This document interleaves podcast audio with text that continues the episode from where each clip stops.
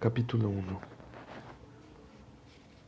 Ya que muchos emprendieron la tarea de relatar los sucesos que nos han acontecido, tal como nos lo transmitieron los primeros testigos presenciales y servidores de la palabra, también yo he pensado, ilustre Teófilo, escribirte todo por orden y exactamente comenzando desde el principio. Así comprenderás con certeza las enseñanzas que has recibido. En tiempo de Herodes, rey de Judea, había un sacerdote llamado Zacarías, del grupo de Abías. Su mujer era descendiente de Aarón y se llamaba Isabel. Los dos eran rectos a los ojos de Dios y vivían irreprochablemente de acuerdo con los mandatos y preceptos del Señor. No tenían hijos porque Isabel era estéril y los dos eran de edad avanzada.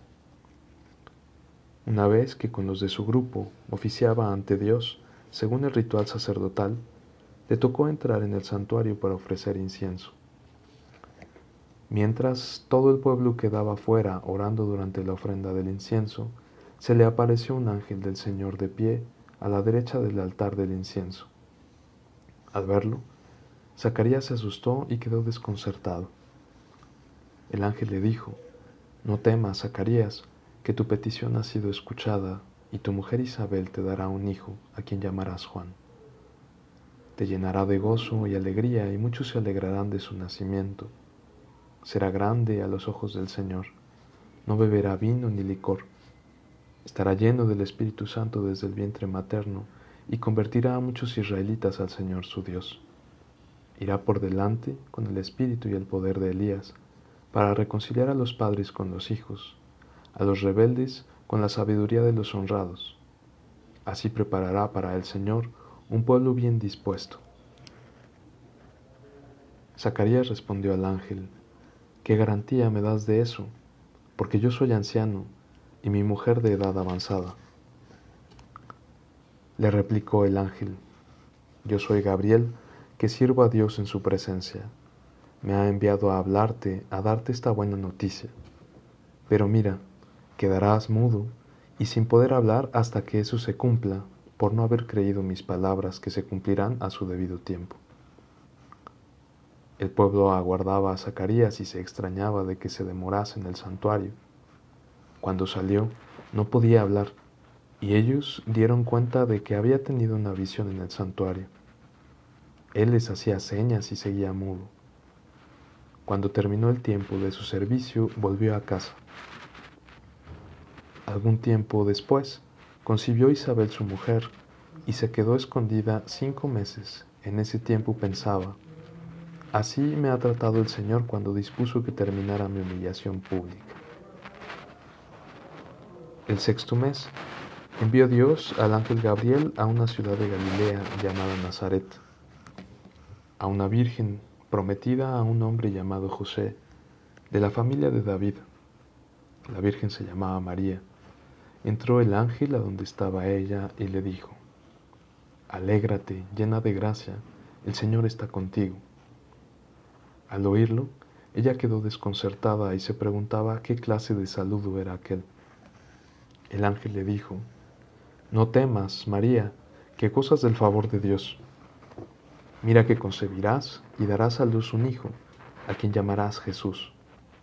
Será grande, llevará el título de Hijo del Altísimo el Señor Dios le dará el trono de David, su padre, para que reine sobre la casa de Jacob por siempre y su reino no tendrá fin. María respondió al ángel, ¿Cómo sucederá eso si no convivo con un hombre? El ángel le respondió, El Espíritu Santo vendrá sobre ti, y el poder del Altísimo te cubrirá con su sombra. Por eso, el consagrado que nazca llevará el título de Hijo de Dios. Mira, también tu pariente Isabel ha concebido en su vejez, y a la que se consideraba estéril está ya de seis meses, pues nada es imposible para Dios. Respondió María, Yo soy la esclava del Señor, que se cumpla en mí tu palabra. El ángel la dejó y se fue. Entonces María se levantó y se dirigió apresuradamente a la serranía a un pueblo. entró en casa de Zacarías y saludó a Isabel.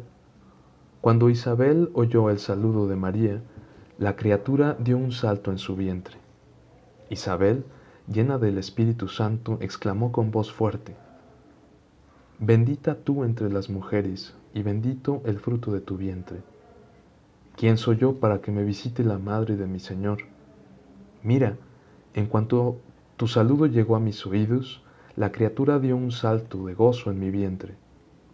Dichosa tú que creíste, porque se cumplirá lo que el Señor te anunció.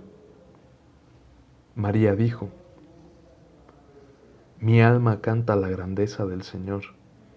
Mi espíritu festeja a Dios mi Salvador, porque se ha fijado en la humillación de su esclava, y en adelante me felicitarán todas las generaciones.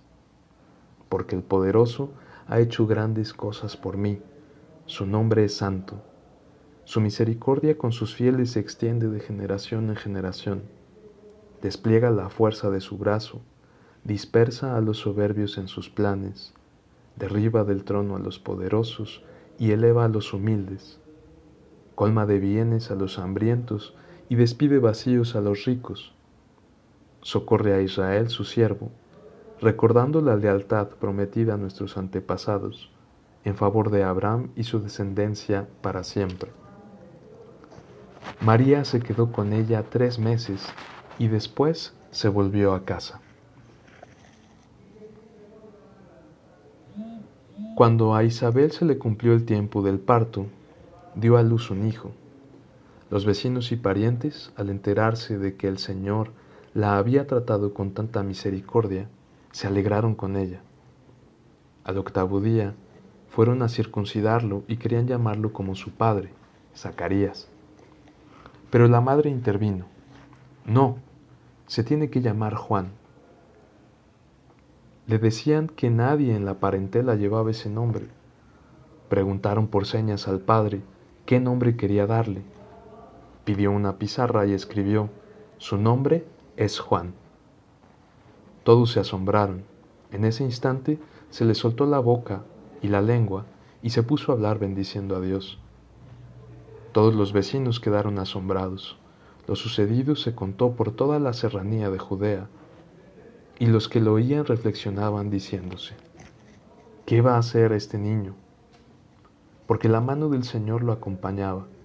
Su padre Zacarías, lleno del Espíritu Santo, profetizó, Bendito el Señor, Dios de Israel, porque se ha ocupado de rescatar a su pueblo nos ha dado un poderoso Salvador en la casa de David, su siervo, como había prometido desde antiguo por boca de sus santos profetas, para salvarnos de nuestros enemigos y del poder de cuantos nos odian, manifestando su bondad a nuestros padres y recordando su alianza sagrada, lo que juró a nuestro padre Abraham que nos concedería, ya que liberados del poder enemigo, los sirvamos sin temor en su presencia, con santidad y justicia toda la vida.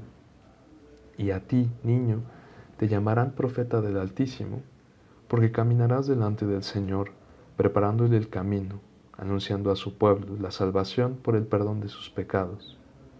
Por la entrañable misericordia de nuestro Dios, nos visitará desde lo alto un amanecer que ilumina a los que habitan en tinieblas y en sombras de muerte, que endereza nuestros pasos por un camino de paz.